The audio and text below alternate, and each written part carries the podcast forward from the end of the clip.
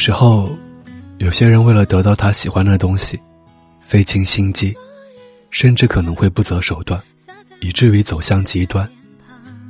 也许他得到了他喜欢的东西，但是在他追逐的过程中，失去的东西更是无法计算。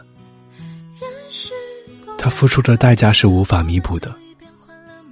也许那些代价是沉重的，直到最后才被他发现。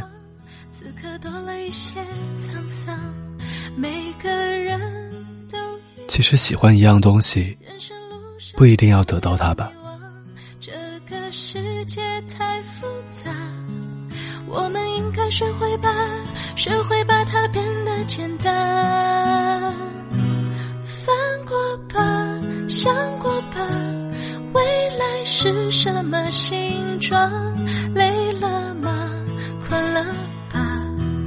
我们才真的起航，不去烦，不去想，憧憬在等我们前往。别停下，坚持吧，美丽在为我们绽放。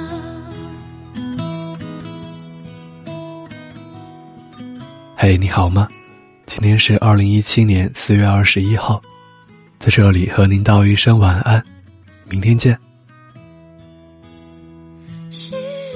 的屋顶上，还有鸟儿在飞翔。门前的火车站，仿佛还在记忆中鸣响。